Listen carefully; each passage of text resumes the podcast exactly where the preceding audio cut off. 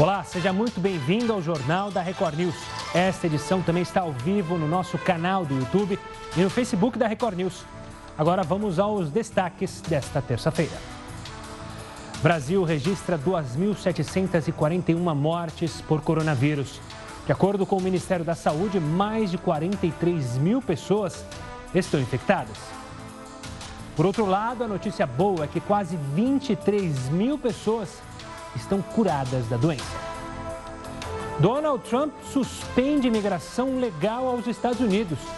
A suspensão vale por dois meses, mas o prazo será reavaliado futuramente. O objetivo é garantir empregos para os norte-americanos durante a pandemia. O prefeito de Manaus, Arthur Virgílio, pede ajuda no combate ao coronavírus.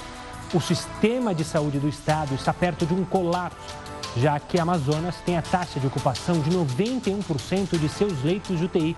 O número de casos confirmados já chega a 2.270.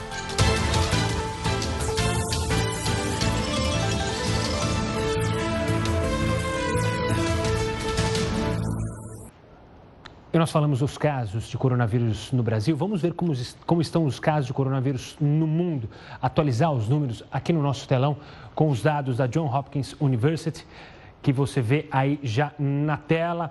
A gente ultrapassa, você lembra bem, ontem eu tinha falado que a gente chegava à próxima marca de 2 milhões e meio de casos confirmados. Hoje já ultrapassamos essa marca.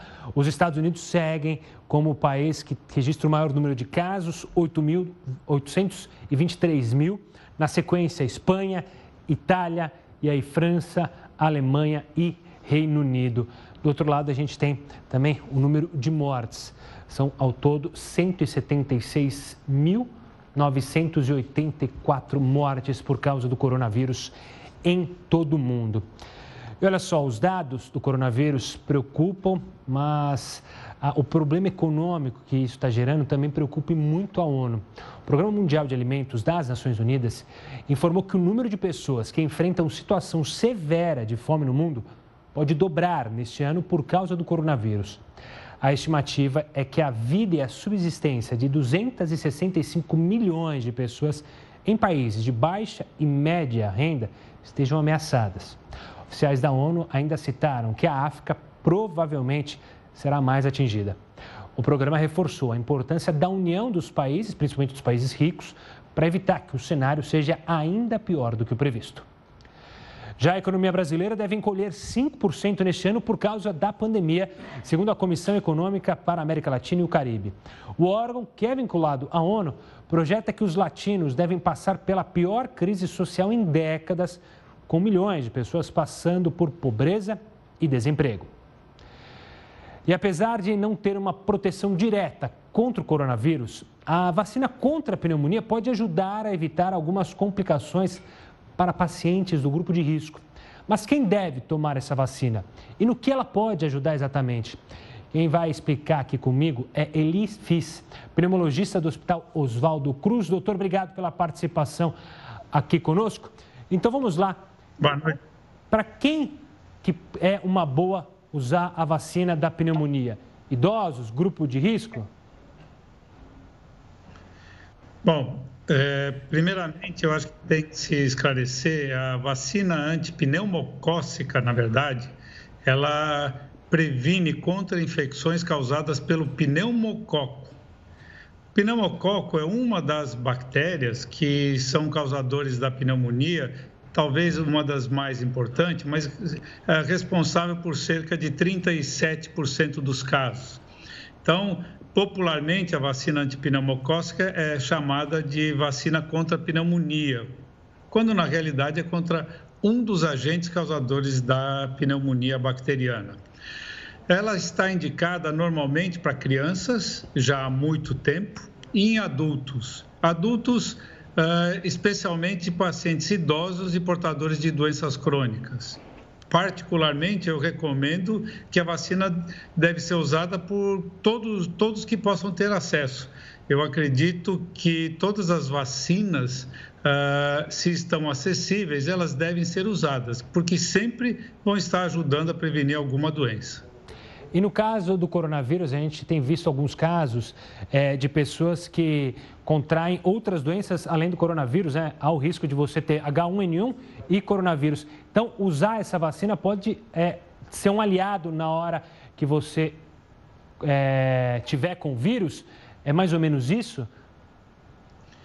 É, uma das complicações de uma pneumonia viral, de uma infecção viral, tipo coronavírus ou mesmo tipo influenza, tipo gripe, uma das complicações é a pneumonia bacteriana. Em um estudo recente da Faculdade de Medicina da Universidade de São Paulo, Uh, mostrou que em, algum, em autópsias de alguns pacientes existiam uh, infecções, bacteri pneumonia bacteriana associada. Então, uma pneumonia bacteriana associada à causa de óbito. Então, uh, com a vacina, você pode diminuir ou mesmo até prevenir pelo menos a infecção pelo pneumococo.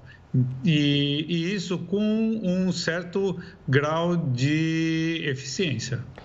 E doutor, você falou para todos que tiverem acesso a essa vacina é bom tomar. Essa é uma vacina de fácil acesso, fácil, fácil acesso, ou seja, é possível encontrar ela na rede pública ou só na rede privada? É, na realidade, nós temos dois tipos de vacina. Então, nós temos a vacina Pneumo 23, que é uma vacina de polissacarídeo, então ela tem uma composição de, de açúcares. Essa está disponível na rede pública. É, essa vacina ela pode ser aplicada em qualquer posto de saúde. A Prevenar 13, a, a, a conjugada, desculpa, a, a pneumocócica conjugada 13, ela é disponível principalmente na rede privada. Qual a diferença entre as duas?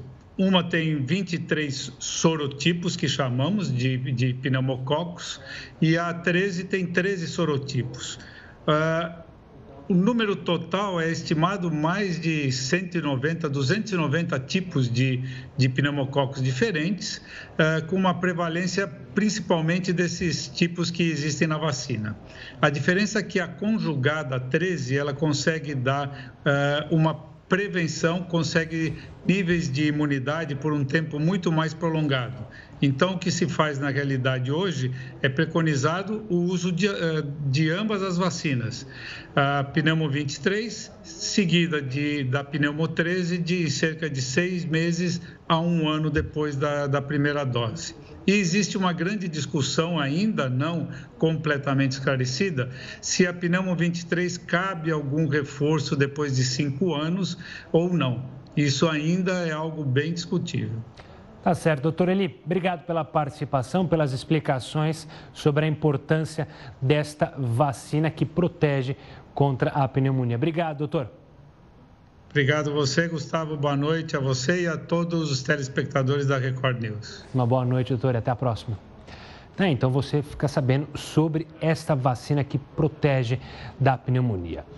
Agora a gente fala é, sobre um assunto bem interessante, não tem nada a ver é, com coronavírus, mas é algo que pouca gente sabe. Os contribuintes de todo o Brasil, seja eu, você, aí, onde quer que esteja, pagam mais de 14 bilhões de reais por ano para sustentar serviços públicos do Distrito Federal.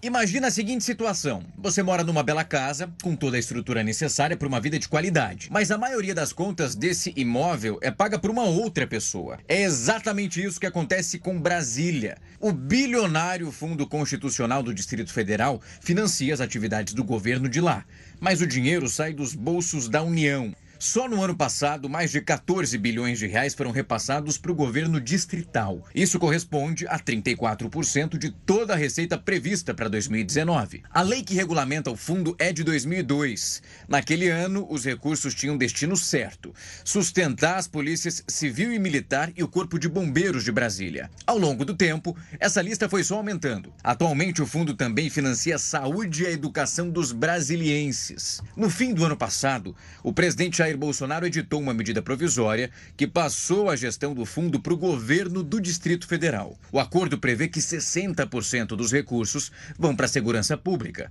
e o restante vai ser dividido entre a saúde e a educação. Esse dinheiro extra garantido a Brasília, além de representar uma vantagem sobre os 26 estados que sobram, traz consequências práticas. Os policiais militares do Distrito Federal têm o maior salário inicial do país. São R$ 5.245, segundo a Frente Parlamentar da Segurança Pública. São Paulo, o estado mais rico do país, paga R$ 3.304, que é 37% a menos. Isso acontece justamente no distrito que tem a maior renda per capita do país. A renda de um brasiliense é quase 87% maior do que a média nacional, segundo o IBGE. Projetos em tramitação no Congresso buscam promover mudanças no Fundo Constitucional. Um deles, por exemplo, quer dividir os recursos com o Estado do Rio de Janeiro. Outro ainda pretende incluir municípios de Minas Gerais e Goiás nessa partilha. E para falar mais sobre esse assunto, eu converso agora com Heródoto Barbeiro, que comenta sobre este dado que pouca gente sabe, né? Que do seu imposto contribui ali para manter os serviços públicos na nossa capital federal. Uma boa noite, Heródoto. Olá, Gustavo. Realmente muito pouca gente sabe disso. Quer dizer que nós também pagamos imposto para manter a cidade. Além dos impostos que são pagos lá, nós também pagamos imposto para manter esse pessoal lá. Mas olha, por incrível que pareça, gastar dinheiro para manter uma capital no país não é coisa nova na nossa nação. Nós já tivemos três capitais: Salvador, Rio de Janeiro e depois Brasília. Quem mantinha Salvador era a colônia. O Rio de Janeiro era mantido pelo dinheiro também dos contribuintes. E Brasília da mesma forma. Agora, o que é interessante a gente lembrar é que a gente tá, colocou bilhões e bilhões de reais aí para transferir a capital para Brasília. Aí a pergunta é o seguinte, afinal, mas por que, que tiraram a capital do Rio de Janeiro e colocaram em Brasília? Tem várias explicações. Uma delas é o seguinte: não, para poder é, desenvolver o interior do país, para poder desenvolver o centro-oeste do país, precisou mudar a capital. Horas. Se você olhar para os Estados Unidos, o centro-oeste americano é extremamente desenvolvido. E eles não mudaram a capital. A capital em Washington ficou lá onde ela está. E, no entanto, o país se desenvolveu lá para frente. Então você veja o seguinte: nós vendemos a ideia que precisávamos criar um polo econômico aí na região centro-sul. E esse polo econômico custou, quebrou o país na época da sua construção, é bom a gente falar isso, porque pouca gente também fala. E agora nós o mantemos, né? de todas as formas. E outro detalhe: além dos 13 bi que a gente falou aí, lá no fundo a gente está olhando o Congresso Nacional. O Congresso Nacional custa mais 11 bilhões de reais por ano. Haja imposto para ser pago. Viu, Gustavo? Pois é, esse caso só não me é mais espantoso, claro que é, não dá para comparar em número de valores, mas me lembra a taxa do príncipe lá em Petrópolis para manter a família real, que nem existe mais. Quer dizer, existe, mas não existe da forma real, de fato, aqui no Brasil. Mas a gente tem a taxa do príncipe, né, Heroto? Daqui a pouco ele volta para trazer mais é, informações aqui no JR News. E essa informação que o Heroto trouxe, a gente quer levantar a bola para você. Na sua opinião, é justo manter os serviços de Brasília, ou seja, você pagar os impostos, você morador, por exemplo, de Goiás, é, do Amazonas, e manter é, os serviços públicos lá de Brasília, mesmo não morando por lá, mande para cá no nosso WhatsApp, o 942-128-782 e também pode participar na nossa live no Facebook, no YouTube e também pelo Twitter. No Twitter, use a hashtag JRNews. Você também pode comentar outros assuntos aqui no Jornal da Record News. E nos Estados Unidos, médicos que estão cuidando de pacientes com coronavírus descobriram que a doença também está afetando os rins de alguns pacientes. Os detalhes sobre esse assunto você verá no próximo bloco. Agora a gente vai para a nossa primeira live. O JR News está de volta para falar mais sobre o coronavírus, porque nas últimas semanas, alguns médicos que estão cuidando de pacientes com coronavírus lá nos Estados Unidos descobriram que a doença também afeta os rins de alguns desses pacientes. Para entender se isso é mesmo possível, eu converso agora com a médica nefrologista Daphne Kamarowski, do Hospital Beneficência Portuguesa. Daphne, obrigado pela participação aqui. Olá, obrigada. Obrigado você, Daphne. Doutora, vamos lá. O que, que eles descobriram, esses médicos? O que está acontecendo? O coronavírus pode afetar, de fato, o rim? ele pode afetar realmente o rim. A gente já viu que 20 a 40% dos pacientes na UTI, eles evoluem com algum grau de insuficiência respiratória. Estou te ouvindo, doutora. Pode ficar tranquila. Tá ouvindo? Tô, ah, tô sim. Tá, tá bom. É, e 25% desses pacientes que estão em, em, na terapia intensiva, eles necessitam de hemodiálise de urgência. Que a gente sabe também que na população geral acometida pelo Covid, é, quadros graves ou não graves, essa taxa de incidência ela varia de 3 a 9%. A gente também já descobriu que o vírus ele pode afetar diretamente um receptor do rim, causando uma lesão tubular direta. Foi realizada algumas autópsias nos pacientes e encontraram micropartículas desses vírus dentro do rim, que confirma essa hipótese diagnóstica. E, além disso, os pacientes na forma mais grave da doença, ele, eles apresentam um choque hemodinâmico e necessitam de algumas medicações para o tratamento que também são nefrotóxicas, que também contribuem ainda mais nessa parte de dano renal. Só para entender, tentar é, traduzir para o popular, é, o que, que a Covid-19 acaba acarretando no rim? Ela acaba sobrecarregando ou ela acaba dificultando o funcionamento dele? Na verdade, as duas coisas. Ela sobrecarrega pela própria doença em si, pela parte dele, o paciente fica mais instável, dessa parte hemodinâmica, e ele, ele é um paciente mais inflamado. Então, essa inflamação desse paciente crítico mesmo, ele leva uma piora da função renal. E o próprio vírus, atualmente, ele tem mostrado que ele acomete o próprio rim, causando uma inflamação lá nos túbulos do rim. Isso leva a uma insuficiência renal. Em muitos dos casos, precisando de sessão de hemodiálise. Doutora, então vamos falar justamente sobre um grupo de risco, que é o pessoal que faz hemodiálise, esse pessoal que tem tratamento, é, que passa na nefro, sempre é, checando os rins. Esse pessoal tem que ficar ainda mais atento, então, com a Covid-19? Precisa. Os pacientes renais crônicos, eles já são uns pacientes mais imunocomprometidos. Eles têm uma deficiência imunológica mais diminuída. E, e os pacientes, o, os pacientes mais graves, que são os renais crônicos dialíticos, eles têm mais dificuldade ainda da parte do isolamento social, porque são pacientes que necessitam sair das suas casas e vir para a sessão de, de, hemodiálise no mínimo três vezes na semana. Então, paciente que acaba tendo mais contato, pegando mais transporte, às vezes transporte público para vir para a sessão de hemodiálise. Isso também piora. E esses pacientes de hemodiálise, eles já têm um quadro de gravidade porque 40% deles já tem mais de 60 anos e a maioria tem comorbidades junto. Então, tem pressão alta, tem diabetes, isso também ainda piora mais ainda o quadro da doença quando eles são cometidos pelo Covid-19. Doutora, e no caso de transplantados e também de pessoas é, que nasceram só com rim? Eu tenho uma colega, inclusive, que ela tem, nasceu só com rim. Esse pessoal também tem que ficar preocupado, pode ser sobrecarregado? Os pacientes que são portadores de rim únicos, ou que nasceram por isso, ou por perder um órgão por algum motivo, até os pacientes que doaram o rim, eles também têm um risco um pouquinho mais aumentado, visto que eles têm uma, uma função renal residual um pouquinho menor que a população que não tem nenhuma doença renal.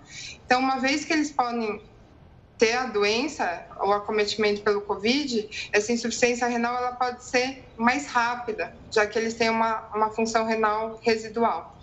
Os transplantados, eles são pacientes também de um grupo de alto risco, porque eles já utilizam medicações imunossupressoras para evitar a rejeição do órgão.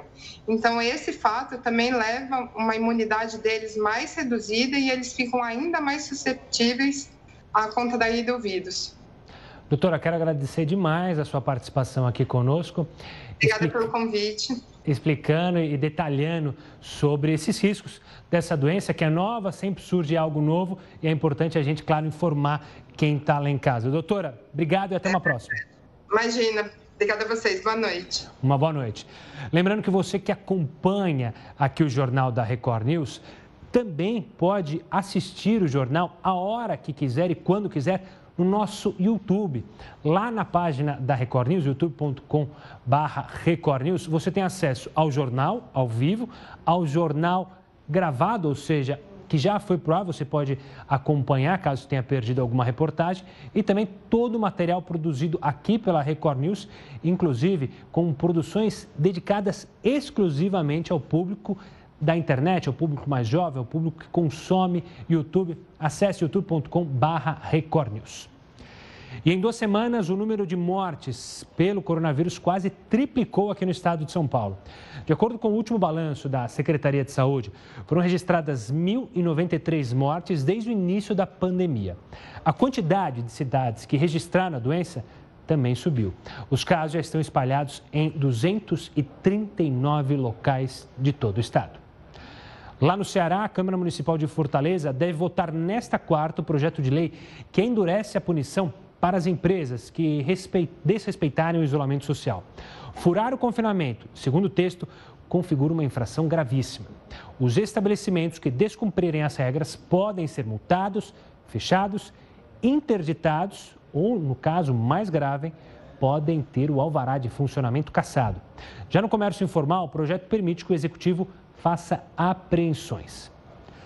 E o Supremo Tribunal Federal decidiu que é inconstitucional agora sim, a concessão de férias de 60 dias aos procuradores da Fazenda Nacional.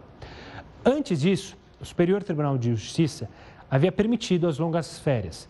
O ministro Luiz Roberto Barroso entendeu que a concessão das férias por esse período poderia desfalcar a equipe de advogados ou dar um prejuízo milionário por causa dos profissionais que decidem converter as férias em dinheiro.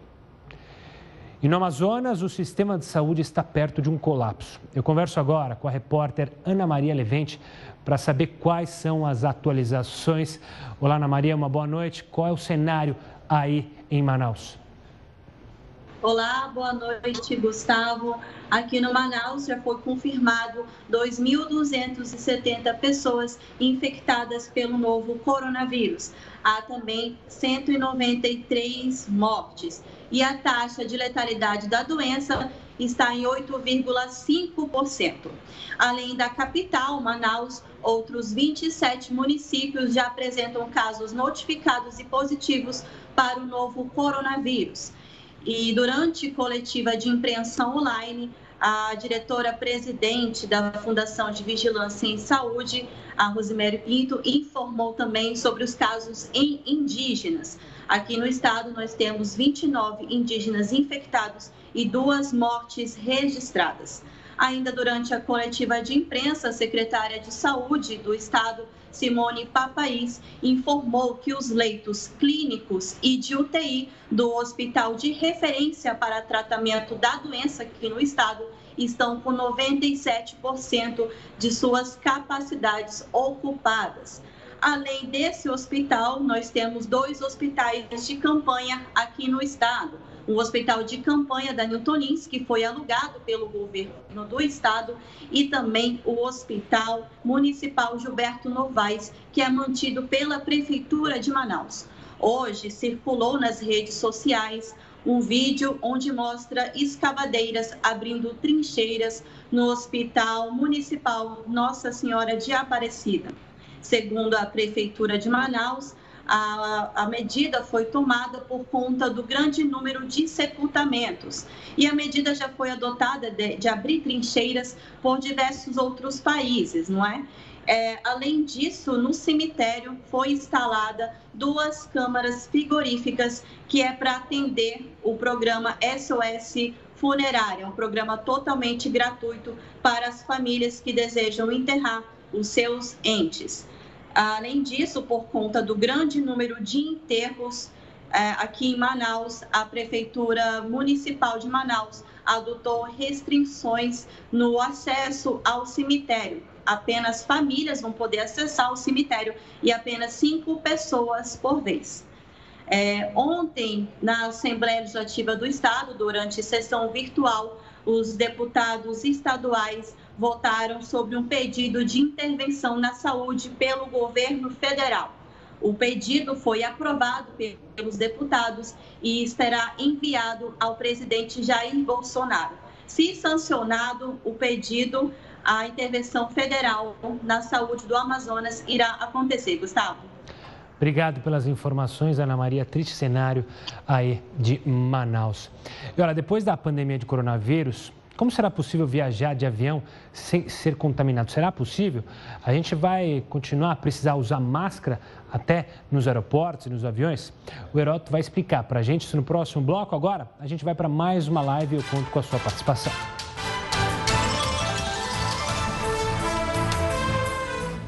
Olha só, a gente está de volta para falar, são 9 horas e 36. Muitas empresas de turismo estão vendendo passagens e pacotes em promoção. Mas será que vale a pena comprar isso agora? Quem vai analisar é Paulo Peixoto, professor do Direito do Consumidor, de Direito do Consumidor. Professor, obrigado pela participação aqui, aqui conosco. É, muita gente está vendo essas promoções e ficando na dúvida: vale a pena? É arriscado? Não é? Olá, boa noite a todos. Bom, nós estamos vivendo um momento de bastante insegurança e, por conta disso, o consumidor precisa ter muita cautela, precisa verificar muito bem se de fato é o momento ou não para contratar. Apesar aí dos descontos bastante atrativos, a nossa orientação, a nossa recomendação é de que deixe para depois. Nesse primeiro momento, aguarde passar essas medidas de isolamento, de quarentena, para que tudo volte ao normal e assim consiga contratar é, e ter certeza de que realmente vai poder fazer esse passeio, fazer essa viagem.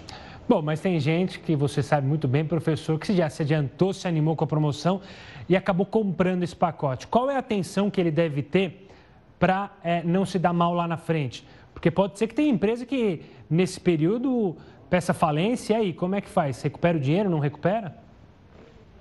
Bom, é, quem já adquiriu esse pacote, e a nossa recomendação é que consiga que toda essa negociação esteja no contrato, saiba exatamente quais são as obrigações, quais são os seus direitos e, se puder, e negocie neste sentido, opte por condições em que seja possível o reagendamento se eventualmente ele adquirir agora e não for possível fazer a viagem na data estipulada, ou então que haja a possibilidade do reembolso gratuito.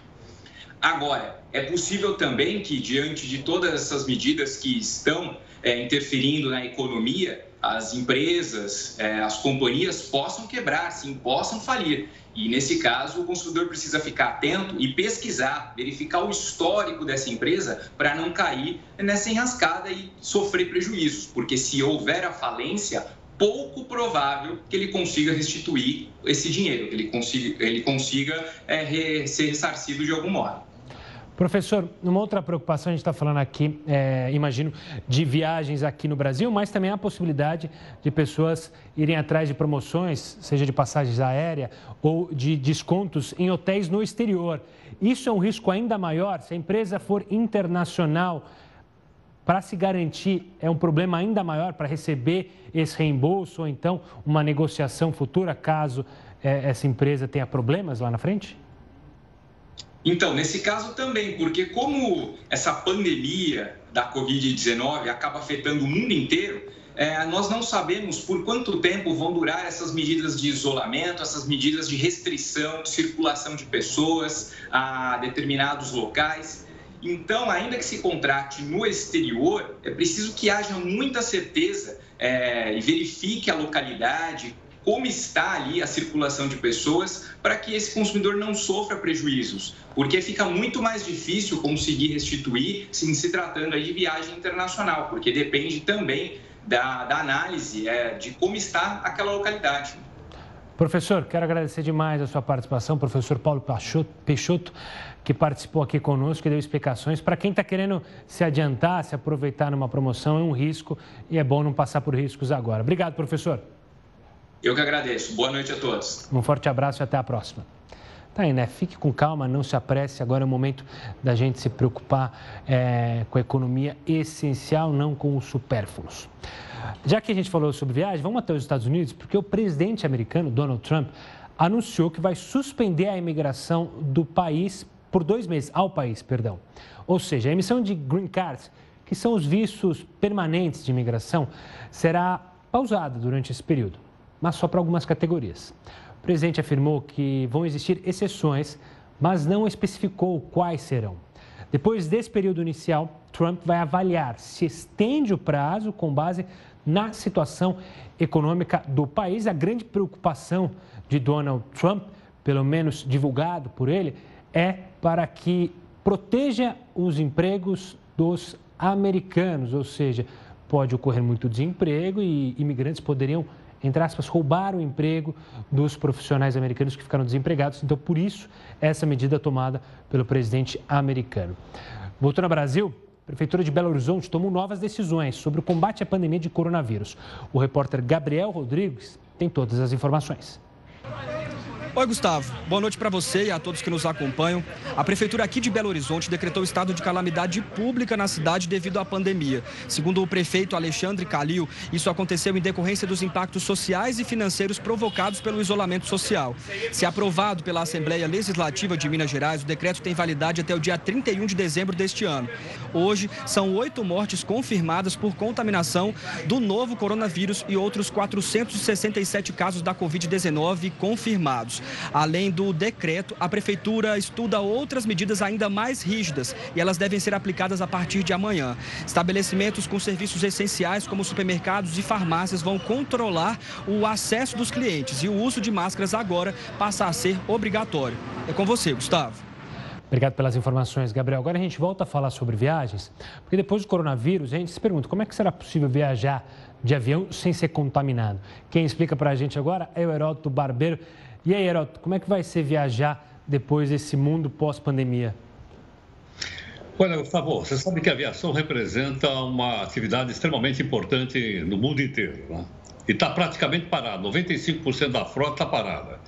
Os grandes aviões que cruzam de um continente para outro, está tudo parado.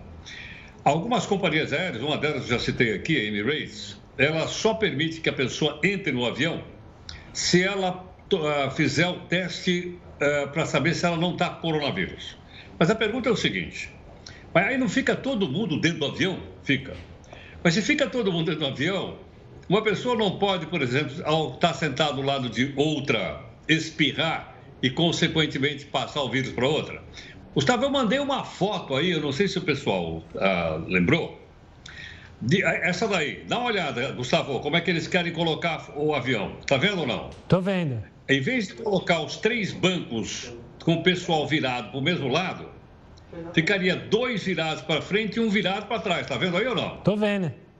Eu não ia pois gostar, é. de, eu, não ia gostar Agora, de ficar Esse banco do meio é aquele que hoje já é odiado. Ninguém gosta de ficar nesse banco do meio, certo ou não? Certo. Agora, você imagina se esse banco for virado ao contrário e você viajar de costas. O que, é que você acha? É horrível. Eu já viajei de costas de ônibus, que a sensação, imagino que seja um pouco pior que a do avião. Mas eu não, eu odiei, é horrível, horrível. Agora, se você me perguntar, bom, mas afinal de contas, quem desenhou isso aí? Por que, que colocou esse banco de costa? É que não dá para aparecer ali porque a, a, imagem ela é transparente. É porque existe ali uma barreira de, de, de plástico, uh, de vidro, separando o banco do meio dos outros dois bancos. Então, se porventura. Então, o, o, o, rapaz da ponta, se ele espirrar, ele não vai atingir a pessoa do meio e nem vai atingir o outro lado. Então, as pessoas vão ficar envidraçadas dentro do avião, é? vai se reproduzir do jeito que está, se realmente for para frente essa ideia, que é uma ideia que está sendo vendida na Itália e as companhias aéreas estão avaliando para saber se aceitam ou não essa disposição dentro, do, dentro do, do, do avião. Não é confortável, não é confortável. Primeiro, viajar de costas. Segundo, que vai ter então uma barreira de acrílico para impedir que uma pessoa espirre e possa atingir outra. Realmente eu acho que é uma coisa inusitada, viu, Gustavo? É verdade. Herói, daqui a pouco você volta para participar conosco. Essa barreira de acrílico, para você ter uma ideia de casa, é que nem aquela que estão usando muito no mercado, né? Que ela levantou para justamente é, os caixas é, não sofrerem caso alguém fale saia gotículas no ar. Heroto, te espero daqui a pouquinho para falar mais aqui no Jornal da Record News. E a gente vai falar sobre o álcool, que é uma das armas que nós temos para combater o coronavírus. Só que o uso inadequado deste produto pode oferecer riscos e riscos enormes. Você vai entender os motivos desse perigo e também como se proteger para isso, mas no próximo bloco. Agora a gente vai para a última live do jornal. Espero você. Estamos de volta para falar das máscaras, do uso obrigatório desse, dessas máscaras? Já são uma realidade em várias cidades brasileiras. Mas será que adianta usar máscara para se proteger? As famílias podem, por exemplo, se reunir sem riscos? Quem vai explicar para a gente é o infectologista André Neves. Doutor, obrigado pela participação aqui conosco. Vamos lá, dá para fazer é, reuniões, dá para ter um convívio com a máscara sem ter risco de passar? Não estou Acho que ele não está me escutando, André. Você está tá me escutando, André? Acho que não, né? Eu acho que o André não está me escutando. A gente, a gente vai é, reconectar com o André e na sequência a gente conversa com ele para, claro, ter uma conversa de fato. Agora, já que a gente não conseguiu falar das máscaras agora, vamos falar do álcool. Porque a utilização do álcool em gel e do álcool 70% é uma das nossas armas que a gente tem aí para combater o coronavírus. Só que o uso inadequado desses produtos pode colocar a sua vida e a vida dos seus filhos, por exemplo, em risco. Entende os motivos. O estado de São Paulo é um bom exemplo para explicarmos os perigos do uso inadequado do álcool em gel e do álcool 70%. Em março de 2019, o Corpo de Bombeiros registrou 2.560 ocorrências de incêndios. Já em março desse ano, as ocorrências chegaram a 4.089, ou seja, um aumento de 60% de um ano para o outro. Mas o que há por trás dessa situação? É que o uso frequente desses produtos para limpar utensílios e ambientes pode provocar uma combinação explosiva. Isso porque o álcool em gel e o álcool 70% têm o que os especialistas chamam de combustão completa, o que deixa a chama azulada e muitas vezes invisível, como é possível ver nesse vídeo que viralizou nas redes sociais. Eu tô com álcool gel 70% de concentração e eu vou mostrar para vocês o que que acontece. Coloco um pouquinho aqui e eu venho com uma chama. Coloquei essa chama no álcool. Aparentemente, a gente não consegue ver uma chama aqui, mas quando você coloca o papel, olha isso. Tá pegando fogo, minha gente. Mas aí surge a pergunta: como se prevenir do coronavírus sem correr o risco de se queimar ou provocar um incêndio? Os médicos recomendam que após passar álcool em gel nas mãos, as pessoas aguardem por volta de 10 minutos para que o produto seque completamente. O mesmo cuidado deve ser tomado com superfícies e objetos limpos com álcool 70. Olha, vamos chamar o Heroto para conversar mais uma vez conosco, porque pode você ter esquecido, mas hoje é feriado. O Heroto sabe muito bem e vai contar para a gente que feriado é esse. Quem é o histórico herói para alguns, não tanto para outros, que é homenageado com essa data? Bom, Gustavo, logicamente todo o nosso povo sabe que o homenageado é Joaquim José da Silva Xavier, também conhecido pelo pseudônimo de Tiradentes. Mas eu quero contar duas coisinhas rápidas sobre Tiradentes que muita gente não sabe. Primeiro é o seguinte: ele ficou mais de 100 anos absolutamente sem nenhuma comemoração no país. Sabe por quê? Ele morreu antes da independência do Brasil. Quando o Brasil era uma colônia, ele foi enforcado no Rio, como a gente sabe. Durante todo o período do Império Brasileiro, período do Pedro I e II, ninguém falava no nome do Tiradentes. Por quê? porque ele tinha participado de uma rebelião contra a família do Dom Pedro I e a família do Dom Pedro II. Então ninguém falou. Então, quando é que começou essa história? Depois da proclamação da República, já lá no comecinho do século XX, aí disseram a gente, cadê o nosso herói? Aí foram olhar lá para trás, como você sabe, a República foi proclamada por militares, e eles escolheram um militar. E o que, o Tiradentes fazia além da arrecadentes? Ele era militar. Então, aí começou a comemoração do 21 de abril como sendo a data Tiradentes. Então, essa é a primeira coisa. O homem ficou abandonado 100 anos. Segundo, ele jamais quis a independência do Brasil. Tem a música, né? Famosa, cantada por Elis, que ele fala independência. Pois é, não era a independência do Brasil. O que o grupo dele queria era a independência de Minas Gerais. Só de Minas Gerais. Não do Brasil porque em Minas Gerais estava o centro econômico mais importante, o ouro estava lá, as coisas importantes estavam em Minas Gerais. Então eles pensaram a independência de Minas Gerais e não da independência do Brasil. Estou dizendo isso porque hoje até ouvi vários comentários, aqui na mídia de uma forma geral, do pessoal dizendo que o Tiradentes tinha lutado pela independência do Brasil. Não, ele lutou pela independência de Minas Gerais. A independência do Brasil aconteceu depois, como todo mundo aprendeu na escola, lá o Dom Pedro I. Afinal, ele era líder da Inconfidência Mineira, não da Inconfidência Brasileira. Exatamente, bem lembrado, bem lembrado. Da Inconfidência Mineira e não Brasileira, bem lembrado, muito bem lembrado. Heroto, obrigado pela participação. A gente se encontra amanhã, que não é feriado, e nós estaremos aqui também. É, olha só, e mesmo nessa crise, por causa do coronavírus, a Câmara de Vereadores lá do Rio de Janeiro, veja só que situação, aprovou um projeto de lei que vai criar uma nova gratificação, ou seja, um bônus para os servidores administrativos da prefeitura, ou seja, só desse pessoal. Não é para todo servidor, afinal, tem servidor se desdobrando para manter a cidade limpa, nossos queridos garis, para manter é, gente sobrevivendo, os servidores da saúde. Mas é, esse caso que for criado, qual que é? É para curso superior e pós-graduação, que receberá um aumento de 40% no salário. Pois é, já os profissionais que têm mestrado recebem 50% a mais essa bonificação. Então, é de acordo com o seu cargo e com a sua é, grau. O projeto só foi votado porque estava com regime de urgência. Então, se isso não acontecesse, o que, que ia rolar? O resto da pauta ia ser trancado, não, os outros projetos seguintes não poderiam ser discutidos. A proposta agora segue para o prefeito, Marcelo Crivella, que aí ele tem a opção de sancionar o texto ou vetar o texto.